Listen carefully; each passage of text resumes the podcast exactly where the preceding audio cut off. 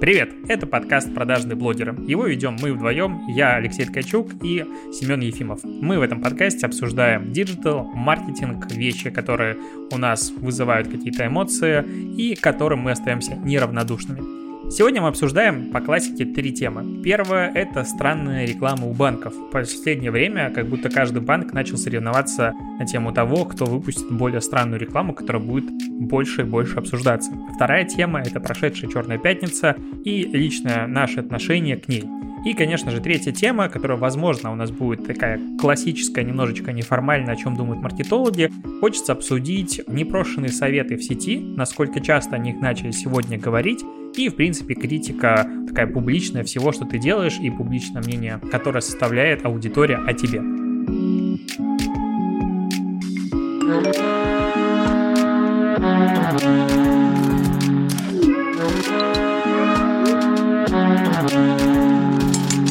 Темами, я думаю, мы разобрались. Предлагаю перейти к первой. Первая тема – это странная реклама у банков. Эта тема родилась у нас в голове после того, как мы посмотрели, конечно же, нашумевшую интеграцию Альфа-банка в клип Мартинштерна или Мартинштерн, вторжение его в Альфа-банк, не знаю, как это правильно сказать. Конечно же, это реклама а, Сбера с, скажем так, возврат к классике советского кинематографа. Еще третий ролик, кстати, был, Леш. ВТБ? Еще был третий ролик, да, ВТБ с Кридом. Я его, кстати, так и не посмотрел. Интересно? Я, честно тебе скажу, мне понравилось. Мне не нравится Крид, но прям такого жесткого отторжения, вот как какого-то ощущения кринжа или там а, ощущения отторжения после просмотра у меня не было. Я вполне допускаю, что ВТБ, скорее всего, как я уже и писал там у себя в канале, они делают упор на привлечение молодежной аудитории, поэтому в том числе и Крида привлекли. И для вот этой аудитории, как мне кажется, это вполне себе нормально. Ну, понятно, опять же, дело, что мы уже, наверное, молодежью считаться не можем, да? Поэтому тут, наверное, уместно было бы, конечно, спрашивать это там условно целевой аудитории, там, условно, кому там до 18 лет. Ну, я так предполагаю. Мне нормально. Я вот э, себя к молодежи все-таки отношу, потому что я все еще сижу в ТикТоке и активно понимаю юмор, и даже знаю слова кринж и все остальное. да, окей, давай обсудим и третий ролик ВТБ. Можем начать даже сразу с него. Каждый день новый, будто ВТБ онлайн.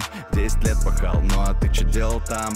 Деньги на карты, это моя ДНК. Я как Скрудж Макдак, но не вижу берега. Я вот его быстренько посмотрел, минутно всего как-то мне он не понравился. То есть, ну, с точки зрения продакшена вопросов нет, но в целом сегодня, когда у тебя есть какой-то бюджет, сделать что-то хорошее, проблемы нет, ну, кроме конференции Сбербанка. Все-таки у этой интеграции я не понимаю ее смысл, вот честно говоря. То есть, как ты думаешь, какое было ТЗ у этого рекламного ролика? То есть, а зачем он был создан вообще? Насколько я помню, там в ролике постоянно повторяется про удобство переводов денег. Там снова новый, снова свежий. Они акцент делают на том, что типа ВТБ обновился, ВТБ клевый и все остальное. То есть, скорее всего, речь идет как раз-таки про то, что нужно было подсветить какое-то глобальное обновление, которое у них там было у приложения или у банка вообще в целом. Ну, то есть, и как я уже говорил, что если мы говорим про то, что здесь важно было зацепить именно молодежную аудиторию, то выбор Крита, он вполне очевиден и понятен. Ну, то есть, и текст я не могу сказать, что, знаешь, это просто верх гениальности, который там был, но это точно никак не хуже, чем Тантум Верде Форте, который Тимати в свое время пел. Ну, то есть, абсолютно то же самое. В голове это проигрывается, это запоминается. Он стал мимасом. Эта песня явно не станет э, хитом-мемом. Возможно, она будет какая-то типа ТикТок немножечко направленная, ну, потому что снова новый, снова свежий, это такой, в принципе, припев. Но вот ты на него смотришь, то есть, скорее всего, на этот ролик потратили много миллионов рублей за то, чтобы пригласить туда Крида, за то, что согласовали, все это сняли. А вот у меня есть ощущение, как будто он с точки зрения стоимости контакта, эффективности и глубины этого контакта, он не отрабатывает. То есть у этого ролика 704 тысячи просмотров сейчас, он публикован на канале ВТБ. У него в районе 3000 суммарной реакций, лайков, дизлайков и 150 комментариев. И он даже близко не стоял к той эффективности, которая есть у Мартинштерна, которого сейчас, сейчас я посмотрю, сколько он набрал последнего клип, 7,2 миллиона просмотров.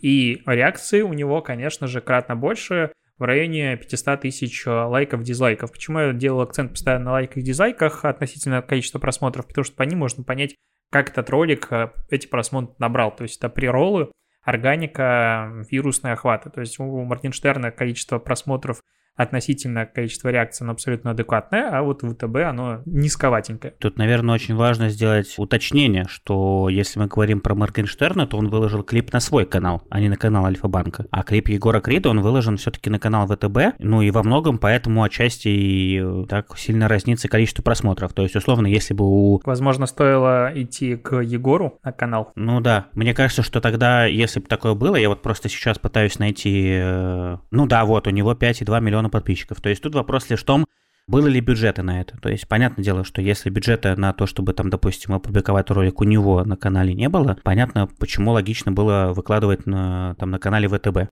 С другой стороны, что-то мне подсказывает, но я могу ошибаться, конечно, что они просто этот момент не просчитали. То есть в этом типа плане, конечно, там Альфа, наверное, молодцы, стоит отдать им должное, что они, хоть они интегрировались, да, и по сути это просто клип весь есть, это реклама Альфа-банка, они не стали там загружать его к себе, а они намеренно, скорее всего, сделали так, что он появился именно на канале Моргенштерна. Это мы уже плавно переходим к обсуждению, наверное, второго ролика. Но, опять же, я вот сейчас посмотрел еще раз тоже э, ролик ВТБ, я, наверное, с тобой все-таки соглашусь. Он хорошо снят, то есть продакшн действительно хороший. Я думаю, что ты, как человек, который в этом всем работал долгое время, понимаешь, да, какое примерно количество денег туда было вбухано. Ролик не запоминается, но смотреть его, вот как это, знаешь, на один-два раза посмотреть его можно. Ну, он стерильный. Но он просто, ну, просто обычный ролик, который делают все. Просто снят очень который хорошо позвали Крида спеть песню про банк. Ну, Да. типа, позвали. Как бы поэтому он сильно отличается от того, что сделал как раз-таки Сбер и от того, что сделал Альфа. Ну, фактически они сделали это параллельно, но если Альфа дали полную свободу, вот как бы, как они сами говорят, самовыражения и идей Моргенштерну, и вот это мне самый, как бы, такой пункт, который, ну, то есть, это ж какие надо иметь яйца, стальные, не знаю, железобетонные, чтобы позволить человеку, который хайпует вообще на всем, сделать то, что он хочет, без каких-то контролей, согласований. Ну, по крайней мере, так говорит Альфа. То есть я бы, наверное, не смог. Не знаю, со своим банком, со своим брендом. Ну, тут, наверное, в контексте того, что мы сказали про ВТБ и мы сказали про Альфу, наверное, еще логично будет сказать и про Сбер. Вот реально, это, наверное, один из немногих моментов, когда я могу сказать, что мне, в принципе, ну, у меня нету негатива ни к первому, ни ко второму, ни к третьему клипу. Добрый день, Джордж. Где я? В 2020 году. Не видят люди друг друга, теряют Что-то мне не по себе. Ваши показатели в норме. Сделайте глубокий вдох. Музыка Сберкасс. Включаю музыку. Клип Жоржем вообще мне понравился, знаешь, с точки зрения чего? Что вот именно в этом как раз-таки ролике четко разложен продукт, точнее экосистема вся, которая есть, да? И меня это пугает. Слишком много. Ты между слишком много всего того, что... Да, ты типа смотришь такой, ну капец, все. Да, с этой точки зрения я, наверное, с тобой соглашусь, потому что, да, мысль такая, что ты смотришь, думаешь, блин, вообще все это, все Сбер, Сбер, Сбер, Сбер, Сбер. Но с другой стороны, если мы рассмотрим как с точки зрения продукта, да, какая была задача? Прорекламировать э, ключевые сервисы экосистемы и нативненько про них рассказать в этом клипе. И у них это, по сути, это сделать получилось. Ну, мне понравилось, как они это все сделали. Ну и рассказать, что это все принадлежит Сберу. Да, со Сбермаркетом и со Сберпм это было особенно прикольно, с Сетимобилом вообще вначале прикольно получилось. И определенно речь идет про работу с супер широкой аудиторией. То есть это вот типа не на маркетологов, а это, ну, по плану, как мне кажется, все-таки должно быть прям большая аудитория. Пока у ролика просмотров как бы мало, ну, то есть комменты почему-то они отключили у себя на канале, у них там 100 тысяч просмотров, то есть как будто они его не запускали в промо. Я подозреваю, что комментарии отключили, потому что они, скорее всего, как раз его в промо будут отправлять, потому что обычно так и делают. Потому что с промо, когда у тебя в этот анвью, а как я забыл, как называется. В общем, когда ты этот ролик ставишь в промо крутиться, Прероллы? да, в прероллы. Инстрим? Да, инстрим или в прероллы, то там как раз-таки обычно набегает куча негатива и дизлайков и всего остального. Поэтому, скорее всего, пока что это все решили отключить. Вот и все. Но, с другой стороны, это тоже немножко странно, потому что в целом ролик вышел крутым. Я могу допустить, что они сильно переживали по поводу того, какой будет реакция в целом у общества на этот ролик, потому что после э, Сберконфа от них уже мало чего ожидали крутого и классного, но мне кажется, что если бы Сберконф был построен вот в таком же ключе, ну, в смысле вот именно продакшн, да, снят, продуман, и продукты подавались так, как они подавались в клипе, а не так, как их подавали вот Боярский, кто там еще, вот эти все престарелые звезды, о которых, ну, все уже все забыли, мне кажется то было бы намного круче. Но получилось, что получилось. Ну, тут клип у меня с точки зрения продакшена, динамики, песня, вообще восторг, она меня реально унесла, мне очень все понравилось. сделал это классно, как бы нейросетью, э, этот deepfake, и голос его, все прекрасно. Ну, то есть в этом плане. Но меня в конце реально триггернуло, и судя по обсуждению этой новости, много где народа тоже триггернуло. Ну, во-первых, конечно, то, что это как бы вор, и не самый добросовестный человек как бы по началу фильма Иван Васильевич меняет профессию, но в конец, что храните деньги в сберегательных кассах, ну и как бы это сберегательная касса, ну, сокращается слово, храните деньги в Сбере. Понятно, что это не вина Сбербанка в том, что произошло с э, советскими рублями в это 90-е годы или то, что у людей сгорело огромное количество денег. Но когда ты следишь за вот такой ассоциативной связью, как-то очень странно. То есть храните деньги в сберегательной кассе, они у вас пропадут, храните деньги в Сбере, и как бы, а они не пропадут. То есть очень странно, зачем они это как будто взяли. Возможно, они делали фокус-группы, и это на широкой аудитории не было никакого негатива, и только маркетологи как бы тут брыжут слюной. Но как-то меня триггернуло. Если говорить про сумме всех вот вообще пунктов и успешности с точки зрения постановки целей, мне кажется, пока альфа 100% первая, потому что там охват, там обсуждение, там попадание в целевую аудиторию, там с ней работа, и это реально большое количество людей посмотрели этот клип, возможно, он начнет залетать там дальше в ТикТок, и есть шанс на развитие этой как бы темы. То есть с точки зрения эффекта, на мой взгляд, альфа точно первая. Сбер вторые просто по причине того, что пока этот ролик еще не набрал никаких просмотров, охвата, ничего, то есть его немножечко пообсуждали, опять же, в фейсбуках, телеграммах, но дальше он никуда не пошел, и надо понять, куда он пойдет дальше. ВТБ, на мой взгляд, ну это ролик, в котором есть Егор Крид, он точно не взлетел за счет Егора Крида на то количество просмотров и глубину просмотров, которые они хотели. У него не будет никакого продолжения, возможно, будет какая-то, опять же, продолжение омниканальной кампании, но это так сухо, стерильно, неинтересно. Ну, типа, безопасная, не грустная реклама. Вот я бы так это назвал которая вряд ли что-то приведет. Я, наверное, на третье место тоже поставлю рекламу ВТБ. Во-первых, просто потому, что на фоне Альфа и на фоне Сбера она просто выглядит просто как клип. Во-вторых, потому что все-таки ты правильно сказал, что очевидного продолжения такого нету. Ну, то есть хочется, да, чтобы вот эта история с тем, когда подобный продакшн запускает, ну, снимает такие клипы дорогостоящие, привлекает туда звезд, хочется, чтобы эта история как-то продолжалась дальше, да, а не ограничилась тем, что мы сейчас снимем один клип, ну и типа, и собственно все. И на этом точно все взлетит. А что, вот они сидят, ждут, а ну не взлетает. Ну такого быть не может. Ну то есть условно понятно, что хочется, ты хочешь видеть, чтобы это было какое-то продолжение там, как ты сказал, медики, может быть какой-то наружки. Ну по- понятно, что Крида в наружке, наверное, будет странно выглядеть, но тем не менее. То есть хочется продолжения каких-то активностей, а здесь все клипом ограничивается. На второе место, наверное, поставлю Сбер. Объясню почему. Потому что на первое место поставлю Альфу. Объясню, почему альфа именно. Во-первых, как я уже сказал, мне кажется, что здесь очень долго продумывали, вообще стоит ли в это дело вписываться или нет. То есть одно дело, когда ты берешь вот этот deepfake, да, создаешь с помощью искусственного интеллекта, да, это круто все сделано, но с другой стороны, здесь решение, скорее всего, уже было такое взвешенное и спокойное. В случае с интеграцией к Моргенштерну нужно было выпить не одну чашку кофе и успокоительного условно, да, и просчитать все 100-500 возможных вариантов развития ситуации и рисков, чтобы не обосраться. В-третьих, я, наверное, тебе скажу, вот ты сказал, что маркетологи, да, обсуждают сейчас вот этот клип, что такое говно, но если ты внимательно посмотришь, как сеяли этот клип по телеграм-каналам, его сеяли в основном по телеграм-каналам, связанные с молодежной аудиторией. Всякие там Жию, Йоба Джур и прочее. Его сеяли не по пабликам маркетологов, не по каналам маркетологов, а именно в каналы, где сидит молодежная аудитория, которой Моргенштерн гипотетически либо теоретически, а зачастую и практически, судя по исследованиям, он интересен. Поэтому здесь, как мне кажется, все было продумано от А до Я. В этом плане, честно, вот если бы у меня, вот я был на месте Гиязовой, мне нужно было бы согласовать такое, я бы пересрался, честно. Ну, то есть, мне было бы просто стрёмно принимать такое решение, зная, что потом меня будут сжирать с говном, постоянно писать в Фейсбуке твои же там коллеги из сферы, типа, да ты сделал говно, да ваш банк говно, при этом вот все так пишут, да, но цифра-то, вот у тебя есть цифры? Вот я посмотрел, нету цифр как таковых по тому, насколько сильный отток в Альфе. В открытых источниках, ну там есть данные за 19 по-моему, год, но за вот этот год вообще ничего нету. То есть выводы о том, насколько успешно поработала вот эта рекламная кампания, можно будет делать точно не сейчас. Ты же сам понимаешь, что сейчас вот этот конкурс пройдет, люди откроют карточки, Плюс-минус цикл вот такой жизни таких клиентов, как они, через сколько они начинают пользоваться. Чаще всего, если у тебя не ограничено сроками вот этот конкурс, Ну, плюс-минус 2-3 месяца – это срок, в течение которого люди так или иначе такими подобными продуктами пользоваться начинают. Поэтому здесь все покажет только время и никак иначе. В этот выпуск подкаста к нам нативно интегрировался бренд Эпика. Его вы можете знать не только по нестандартной упаковке, но и по ярким соцсетям. В чем, как мне кажется, его главное отличие от любых других конкурентов? В том, что ребята не боятся экспериментировать.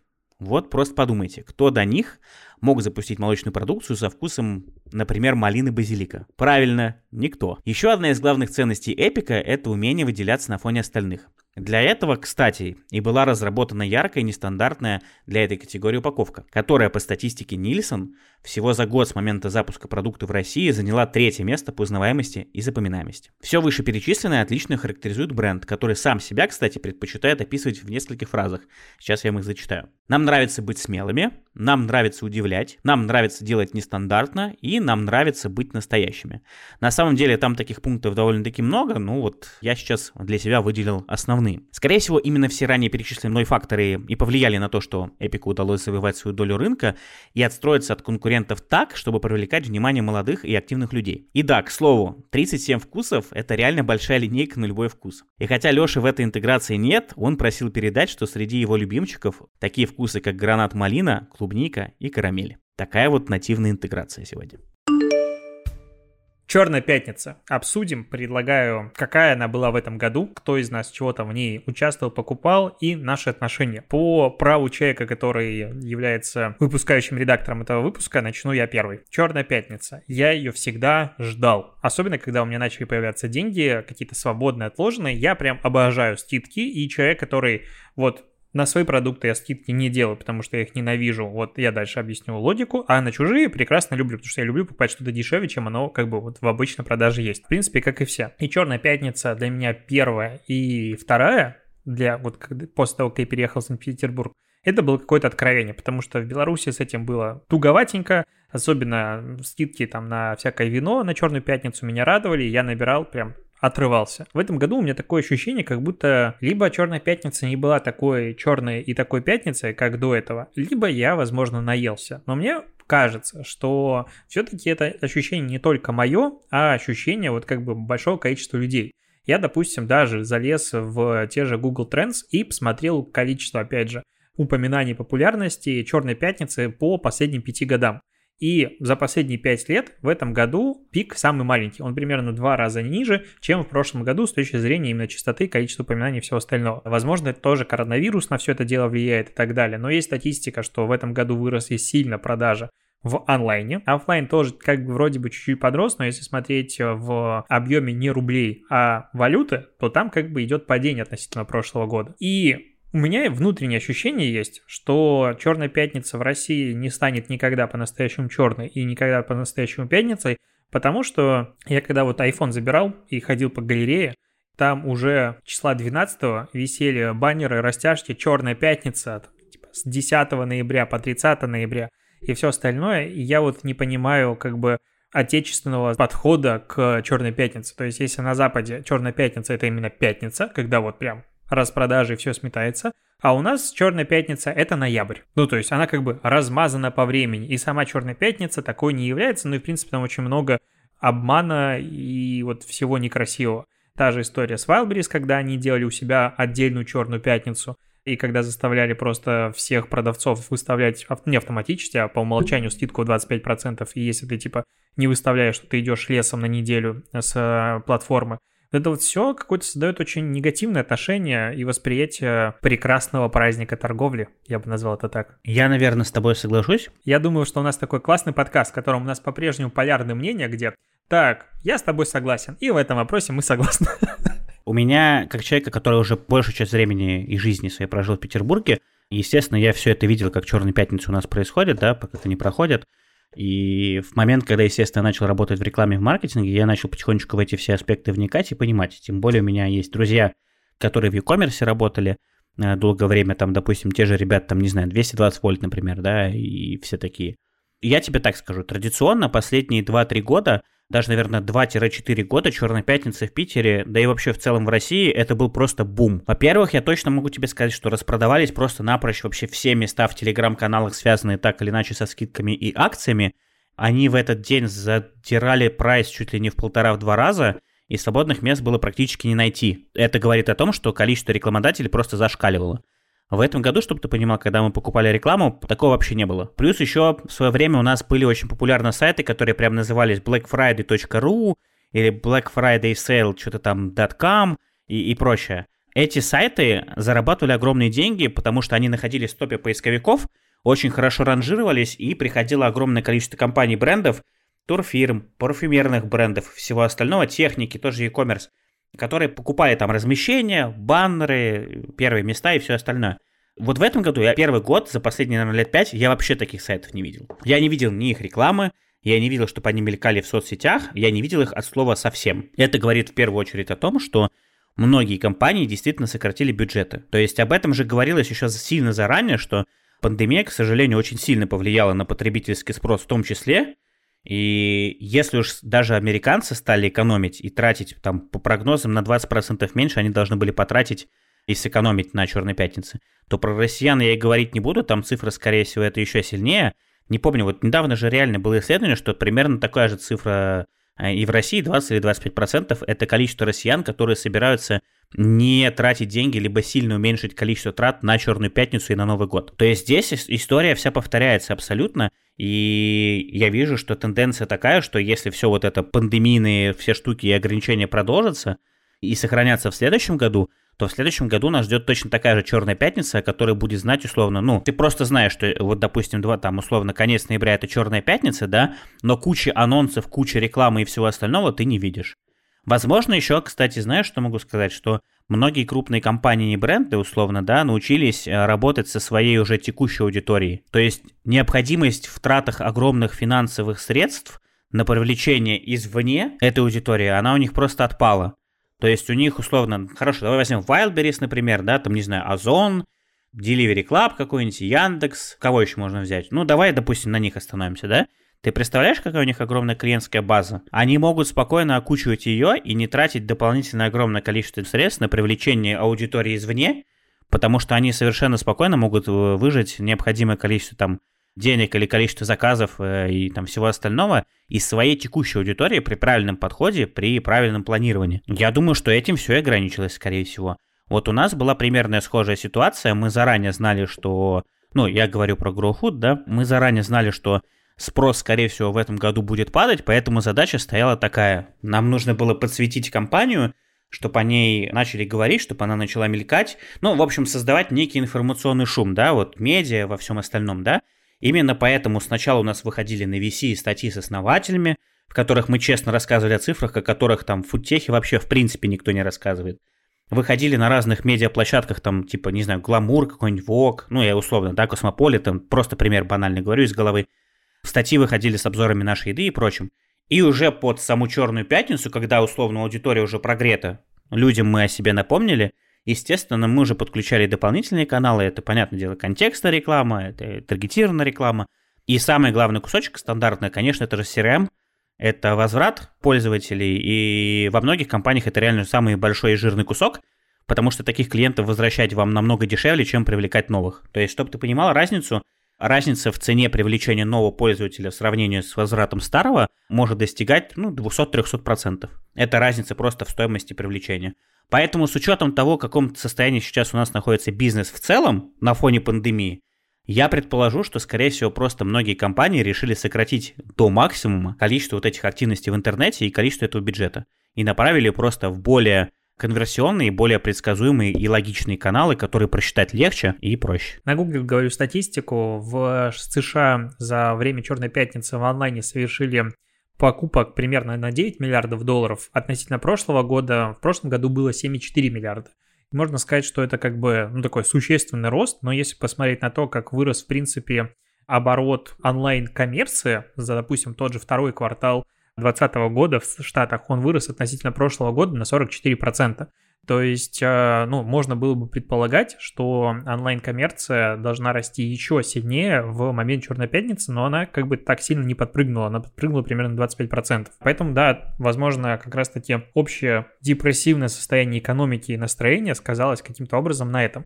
С другой стороны, если говорить все-таки про российские реалии, есть ощущение, что люди перестали верить как бы черным пятницам. Ну, в каком-то проценте не все, понятное дело, и многие по-прежнему ведутся и будут вестись всегда. Но вот эти вот фейковые скидки, и когда ты каждый год видишь одно и то же, и повышение цены, а потом снижение цены, вот все радости жизни, как будто люди такие, ну, что-то мне не нравится, что-то я уже не хочу как бы на это попадаться. Ну и мне кажется, очень тоже сильно размазывает фокус как раз-таки месяц черных пятниц, когда свои черные пятницы в какое-то время делает э, Wildberries, потом там день холостяка на Алиэкспрессе, потом там еще что-то, потом еще что-то. У Яндекс Маркета был свои черные пятницы, там в течение тоже почти месяца Озон. И когда каждый сервис вот как бы делает в разное время, как бы теряется реально фокус. Получается ноябрь распродаж. Вот как бы больше мы переходим к месяцу распродаж, чем к одному дню конкретному. Да, я тебе могу объяснить, почему так происходит, потому что многие компании просто боятся делать фокус именно на один день, на конкретно на Черную пятницу, потому что в этот день внимание клиента и потребителя будет максимально просто размыто, потому что его глаза будут просто разбегаться от количества предложений, Поэтому чаще всего теперь такие компании у нас растягивают и делают, как ты говоришь, вот срок от двух недель до месяца, потому что за этот срок можно и качественно прогреть аудиторию, подготовить ее к финальному дню вот этой черной пятницы, как вот я и сказал, и в то же время не потерять внимание клиента, периодически о себе напоминая. Правильно ли это или нет, наверное, я скажу, что все-таки это не более, ну, это мое субъективное мнение, я скажу, что, наверное, это больше все-таки неправильно. Я не за такой подход, мне кажется, что черная пятница это вот как раз история про то, что это один-два дня, когда максимальную выгоду может получить любой потребитель. Другое дело, что нужно здесь понимать, что то, как себя ведет покупатель, довольно предсказуемо и зависит только от нас. То, как мы его направим, то, куда мы его направим, то, какое там призыв к действию, call to action ему дадим и какую выгоду мы дадим. Только от этого и зависит, э, как человек будет тратить свои деньги, вот и все. То есть во многом здесь все зависит от нас. То есть если бы, конечно, у нас были другие планы и так далее, то, возможно, это все было бы отношение немножко другим. Но поскольку уже все последние пару лет привыкли это все растягивать, потом у нас, напомню, еще появляется киберпонедельник, там еще какая-то штука, и у нас вот это... Э, не очень хочется прийти к истории, когда у нас весь год будет состоять из акций, распродаж, скидок у всех компаний постоянно. Вот и все. Мы уже к этому пришли. В принципе, ритейл, курсы, вот за full прайс продается очень мало чего. То есть, если ты посмотришь а я думаю, ты смотришь регулярно на рынок э, того же онлайн-образования, и в этом году, и в прошлом, я практически не вижу каких-то объявлений продажи курса не со скидкой. Ну, то есть, вообще такого нет. Все крупные игроки продают постоянно курсы, всегда со скидкой чуть ли не в 50%. Я захожу к ребятам, допустим, из Steelbox и вообще забыл, возможно, я не вижу просто этих предложений и меня поправят, но как будто там всегда есть скидка 50% на любой курс. То есть как будто курс не может никогда стоить full прайс как будто всегда есть какое-то предложение. У нитологии то же самое. У, в принципе, у большей части игроков всегда есть какая-то акция. Как будто в целом они, знаешь, как делают? Так, мы хотим курс продавать за 50 тысяч рублей, поэтому мы делаем, что он стоит 100 тысяч рублей, скидка 50%, продаем. Ну, как бы я уже начинаю склоняться к этой мысли. Потому что люди в целом, ну, первый вопрос, когда я выпустил свой курс, когда он только вот анонсировался, а скидки будут для вот, для нас, для этих, для этих, для этих. Я говорю, «А почему они вообще должны быть? Ну, типа, мы хотим купить, мы хотим скидку. Я говорю, сори, скидок не будет. А, ну ладно. И тогда идут как бы покупать. У меня вообще идет внутренняя такая борьба, я могу высказать по поводу своего онлайн-образования, потому что у меня есть первый курс White SMM, сейчас, сегодня, буквально вот прямо сейчас, когда мы с тобой записываем, этот подкаст стартует, второй курс для начинающих специалистов. И я максимально против э, любых акций. И вот с партнерами, которыми мы запускаем все это онлайн-образование из Median School, мы постоянно внутри ругаемся, иногда даже достаточно активно, потому что я говорю, я типа, не готов давать на свои продукты скидки. Типа, ну, это надо мотивировать продажи. Я говорю, не надо мотивировать продажи скидками, надо мотивировать качественное обучение, либо какими-то сверху бонусами. Вот бонусы, давайте обсуждать, что мы можем дать сверху. Скидки, говорю, сегодня ты даешь скидку 10%, и все покупают завтра для того, чтобы ускорить мотивацию для какой-нибудь дополнительной активности, надо скидку 15% и так далее. В итоге все будет продаваться только по скидке. То есть без каких-то акционных предложений ты не сможешь сделать никакой ну, то есть ценность упадет продукта. Зачем мне покупать сейчас за full прайс, если он пять раз в год бывает на каких-то больших сейлах. И вот это обесценивание своего труда, своих знаний большей частью школы онлайн-образования, которые вот пошли по этому а, дорожке из них, мне кажется, выйти невозможно. То есть, если ты даешь скидки всегда на все, то все привыкают к этому, и как без скидки что-то можно купить. То есть мне здесь больше нравится позиция какого-нибудь люкса и дорогих брендов, которые либо не делают скидки, либо крайне редкие, либо просто говорят, у нас их нет. Третья тема, в целом я предлагаю ее сделать классической формат этой темы для подкаста. Хочется обсуждать не только вещи маркетинговые, которые есть вот для всех а, в работе, а то, с чем каждый из специалистов, не знаю, маркетологов, блогеров, обычных людей сталкивается в своей жизни. В прошлом подкасте мы обсуждали вопросы как раз-таки выгорания и удаленной работы, и эта тема, опять же, по обратной связи нашла большой отклик. В этот раз хочется поговорить о двух достаточно взаимосвязанных между собой вещах, с которыми я как-то в последнее время начал очень много сталкиваться. Предлагаю начать с вот этих вот даже такого термина «страна советов» и «страна непрошенных советов» в онлайне, когда что бы ты ни делал, что бы ты ни публиковал в сторис, всегда найдется человек, который знает лучше, чем ты, и тебе об этом же, конечно же, напишет сразу же и в личку, и в комментариях, что я вот, вы меня, конечно, простите, извините, мне как-то написали, что у меня пальцы жирные, и вообще я не могу таким быть в э, камере, я же человек публичный, я должен срочно худеть. И вот все эти прекрасные истории, они залетают, и я не знаю, как ты, но я вот никогда не могу абстрагироваться на 100% от того, что мне пишут. То есть я читаю комментарии, я читаю полностью директ, я читаю все, что мне неинтересно, допустим, с чем я не согласен, я могу банить и там спорить, дискутировать, но вот абстрагироваться, как говорят люди, типа, ну, на меня это не касается, у меня такого пока брони не выработалось. То есть каким-то образом это все на подкорте остается. И в итоге это все приводит к тому, что ты такой думаешь каждый раз перед какой-то публикацией поста, сторис, чего угодно, как на это начнут реагировать люди, что тебе начнут советовать. Я уже хочу внизу писать, типа, ребята, если вы хотите мне что-то посоветовать, спасибо, но не стоит. Сколько мне всего прилетело, когда я выкладывал, допустим, там анализы на ковид, я делаю этот э, мазок ПЦР или как он называется. Это же бесполезно. Ты должен сдавать анализы обязательно качественные или количественные на антитела. Пошли с женой, сдали несколько раз на антитела, у Саши в один из разов вообще показалось, что ты не больна и, в принципе, не заболела. Ну, то есть он полностью соврал. А у меня там куча народу уверяет в э, личке о том, что только этот анализ на 100% тебе показывает твое состояние. И так далее. И ты просто живешь и думаешь, ты всегда живешь неправильно. Я вот еще вижу эту же страну советов постоянно у сторис Ольги Кравцовой, я думаю, ты тоже видишь, а когда она завела собаку и просто начала писать, что я баню. Типа, вот, ребята, совет это прекрасно, но я баню, мне они не нужны, я не прошу у вас совета, я просто рассказываю свою историю. И в этом ситуации у меня такой вот вопрос. То есть, с одной стороны, каждый из брендов, каждый из личных блогов и обычных людей выстраивает как бы диалог со своей аудиторией и взаимоотношения. Соответственно, ты публикуешь, и если людям ты не безразличен, и они хотят тебе ответить, ну это как бы классно, и с людьми надо общаться. Ну то есть тебя хотят, ну как бы чего-то посоветовать. С другой стороны, ну ты же эти советы не просил, типа, если надо, попроси, и тогда жди их. Во всех остальных случаях я как бы должен иметь полное право либо игнорировать, либо, условно говоря, даже посылать.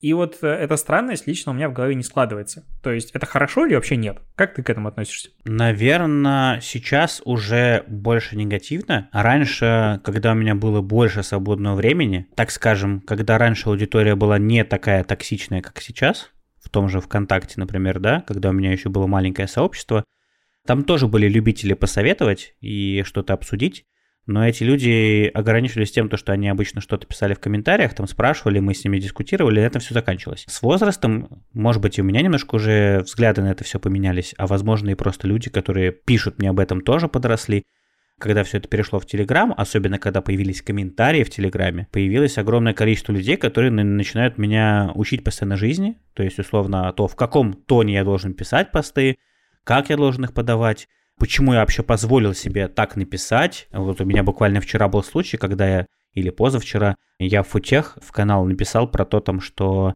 у Delivery Club появились, э, они подключили Роснефть, заправки Роснефть подключили в Ульяновске. И мне в чате чувак написал, слушай, а ты вообще что так, что такое необъективно пишешь? Вообще какое-то типа говно. Ты прежде чем писать, там, перепроверь-ка пять раз. Я пишу, слушай, вообще-то, ну, все нормально написано, все перепроверил. Вообще-то я тебе просто даю совет по жизни, типа, а не...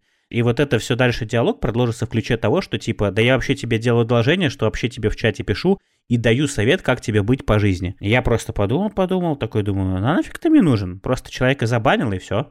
Понимаешь, я в какой-то момент осознал, что я огромное количество времени просто трачу на абсолютно бессмысленные попытки доказать человеку обратную точку зрения. Тут важно понять, что когда человек пишет тебе чаще всего, да, в 90% случаев, у меня, по крайней мере, так было, когда человек пишет тебе с таким подтекстом или посылом, человек вряд ли свою точку зрения поменяет. То есть у него уже есть какая-то сформировавшаяся позиция, и когда ты пытаешься донести до него свою, ты, может быть, и можешь его выслушать и понять, но он тебя слушать не готов, и он будет свою точку зрения защищать и топить за нее до последнего. И поэтому нормального диалога у вас и обсуждения, как правило, не получается. Поэтому все такие диалоги сугубо сводятся к формату «да нет, я прав, да нет, я прав, да нет, ты прав, да нет, я прав».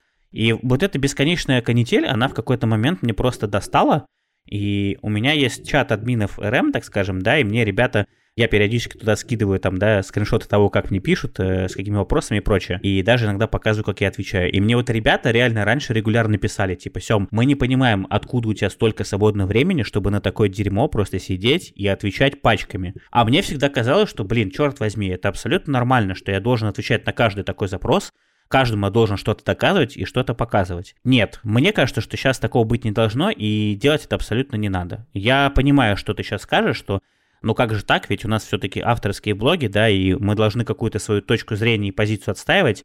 Да, отчасти я, наверное, с этим соглашусь. Когда человек пишет адекватно, понимаешь, тут тоже очень важно понимать, когда человек пишет, он может тебе начать диалог вежливо, и ты видишь, что человек хочет выяснить действительно. То есть он пришел к тебе не набросать тебе говна на вентилятор, а он пришел к тебе за ответом, задать вопрос и получить на него ответ. Почему ты так считаешь действительно? С такими людьми чаще всего они пишут очень спокойно, миролюбиво, и уважительно. И ты с ними абсолютно нормально отвечаешь, э, общаешься и прочее. А люди, которые приходят, изначально диалог начинают с негатива, и чаще всего, я думаю, что ты тоже сам это чувствуешь, просто интуитивно, по наитию, да, как, как говорится. Ты все равно чувствуешь, что человек пришел к тебе с негативом с каким-то, и тебе с этим человеком уже диалог особо продолжать-то и не хочется. Поэтому сейчас я таких людей просто сразу же блокирую, я не трачу на них время, ВКонтакте у меня тоже есть под обсуждениями в комментариях очень много людей, как правило, это одни и те же люди, которые комментируют абсолютно, блин, все посты, которые выходят. Я раньше такой думал, нет, надо ему отвечать, надо защищать свою точку зрения, да писать, что это не так. А я потом подумал, а нафиг это надо? Ну, типа, зачем? Поэтому я просто перестал это делать, и вот и все. Я тут как бы хочу вступить с тобой в дискуссию. С одной стороны, у нас с тобой есть подкаст, в котором мы считаем, что имеем право обсуждать чужие работы, критиковать, не критиковать. Я, допустим, в своем родном подкасте постоянно очень часто критикую какие-то публичные кейсы и все остальное. И это, ну, вроде бы нормально. Но когда люди начинают делать то же самое относительно нашей работы, мы такие, стоп, типа, не надо мне об этом писать. И вот где проходит эта тонкая грань, когда как бы есть дискуссия и ее нет? Как ты думаешь? Когда есть дискуссия, когда ее нет. У меня есть ответ на этот вопрос. То есть мне кажется, что разница между, допустим, подкастом, в котором мы обсуждаем другие работы, и вторжением в личное пространство, где ты приходишь и доказываешь человеку, что он не прав, как раз-таки в этом вторжении в личное пространство. То есть если люди другие будут обсуждать, допустим, какие-то мои посты или то, что я неправильно собаку свою выгуливаю, у себя на страницах вообще, ну типа, да, я буду это читать скорее всего, да, меня, возможно, это будет колупать, но это на ваших страницах я могу забить и забить. Если это прилетает ко мне в личку, я уже должен либо на это каким-то образом реагировать, либо блокировать, либо игнорировать, но в любом случае это не оставляет меня каким-то безразличным.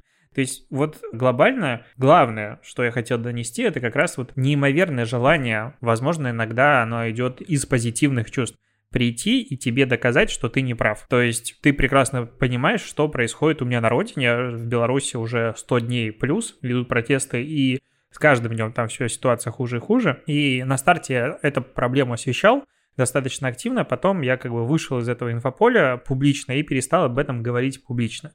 И стабильно ко мне каждую неделю приходят несколько людей, которые знают лучше меня, что я должен делать. А вот почему вы об этом не рассказываете? А вот почему вы об этом не рассказываете? Почему вы об этом не рассказываете? И мне кажется, это какая-то, не знаю, как налог на публичность, что к тебе приходят э, люди, которые считают, что они знают лучше, что ты должен говорить, о ком ты должен говорить, о чем ты должен говорить, и вот тебе регулярно закидывать этот негатив. Мне кажется, что на курсах блогеров, которых многочисленно есть, надо рассказывать в большей степени не о том, как э, создавать контент, а о том, как справляться с вот этой вот обратной связью аудитории. Чего делать, как правильно отвечать и вообще зачем. Потому что это очень много приходит. Я вспомнил, вот ты сказал про Беларусь, да, я вспомнил случай, помнишь, когда парень написал сначала мне, потом написал тебе, когда я его заблокировал. Вот мне кажется, что это идеальный пример одного из таких людей. То есть э, человек, знаешь, это какая-то, я бы назвал это какой-то биполяркой, потому что у меня с человеком была уже переписка до этого, абсолютно мы нормально общались, а тут он просто пришел сходу, мне просто накинул говна. Естественно, ну, когда мне пишут в агрессивном ключе, я диалог, как правило, с человеком уже не продолжаю. Он сразу летает в бан, и дальше может там э, бомбить, взрываться сколько угодно, и как бы меня это уже никак не касается. Э, Я просто не очень люблю продолжать диалог в таком тоне. Вот это идеальный пример того, когда человек приходит и говорит, да вот, надо было так, да ты ничего не знаешь. Вот мне все время хочется сказать только одно. Ну так, господи, так заведи ты свой канал, так пиши туда об этом. Ну типа, ну если тебе что-то не нравится, если тебя что-то не устраивает, так отпишись. Окей, знаешь, еще есть отдельный вид такой людей, которые отписываются и потом тебе пишут в личку «Отписка!» И ты такой сидишь, думаешь, ну вот, чувак, ну ты уже отписался, ну типа, ну хорошо, ну так мне-то ты зачем это сообщаешь? Ну типа, окей, хорошо, ну погрущу я один день. Что, ты хочешь меня этим как-то задеть или персонально обидеть? Я вот этого не понимаю, честно. Ты должен знать и грустить, что один человек от тебя отписался. И раньше я заморачивался по этому поводу, чтобы ты понимал, насколько я отслеживал всех, кто выходил из ВК, и части людей писал в личку и спрашивал, а почему вы отписались? Там типа, можно ли как-то улучшить контент? И я потом просто понял, что, понимаешь, чем больше у тебя сообщество, тем больше там аудитория, тем тяжелее найти какую-то вот нейтральную такую позицию, которая была бы близка всем. И это абсолютно нормально, в этом нет ничего страшного.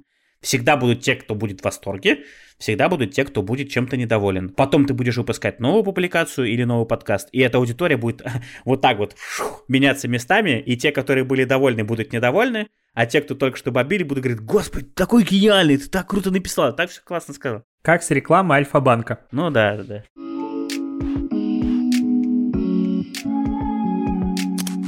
На этом тогда подкаст «Продажные блогеры», второй выпуск второго сезона, заканчивается. Спасибо, что дослушиваешь нас выпуск. Напоминаю, что, во-первых, у каждого из нас есть свои подкасты. У Семена это RM подкаст, у меня это Ротом подкаст. Слушай, наслаждайся. Там мы обсуждаем много чего интересного. Кроме того, твои лайки в Яндекс Музыке и оценки в Apple подкастах радуют, короче, нас, маркетологов, твои отзывы. И до встречи в следующем выпуске. Спасибо и пока. Всем пока. Thank